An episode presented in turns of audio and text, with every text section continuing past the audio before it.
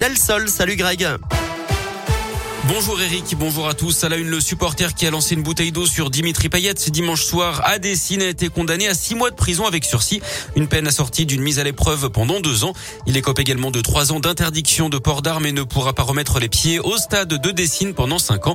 Il devra d'ailleurs pointer au commissariat chaque jour de match de l'OL à domicile. Dans l'actu également, ce nouveau conseil de défense sanitaire. Aujourd'hui, plusieurs pistes sont à l'étude pour tenter d'enrayer la progression de l'épidémie. Encore 30 000 nouveaux cas ces dernières 24 heures. Le gouvernement qui va plancher sur plusieurs options. Troisième dose de rappel pour tous, six mois après la dernière injection. Renforcement des contrôles du pass sanitaire ou encore de nouvelles règles sur le port du masque à l'intérieur. Petite alerte environnementale dans les monts du Lyonnais hier soir. D'après le progrès, un camion qui transportait du fioul s'est renversé près du col de Malval à Vaugneray. Il a basculé dans le talus en faisant demi-tour. Le conducteur a été légèrement blessé, mais il n'y a pas eu de fuite. Les pompiers ont dû pomper les 6000 litres du chargement pour éviter une pollution ou même une explosion.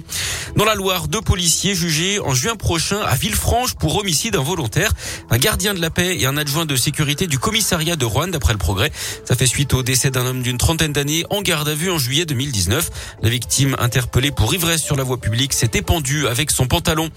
Le foot, on en reparle mais sur le terrain avec Lille qui se rapproche des huitièmes de finale de la Ligue des Champions après sa victoire 1-0 hier soir contre Salzbourg. Les nordistes désormais leaders de leur poule. Et puis la, la météo des éclaircies aujourd'hui à Lyon, il fera 1 à 3 degrés ce matin, ciel voilé et jusqu'à 10 degrés pour les maximales cet après-midi.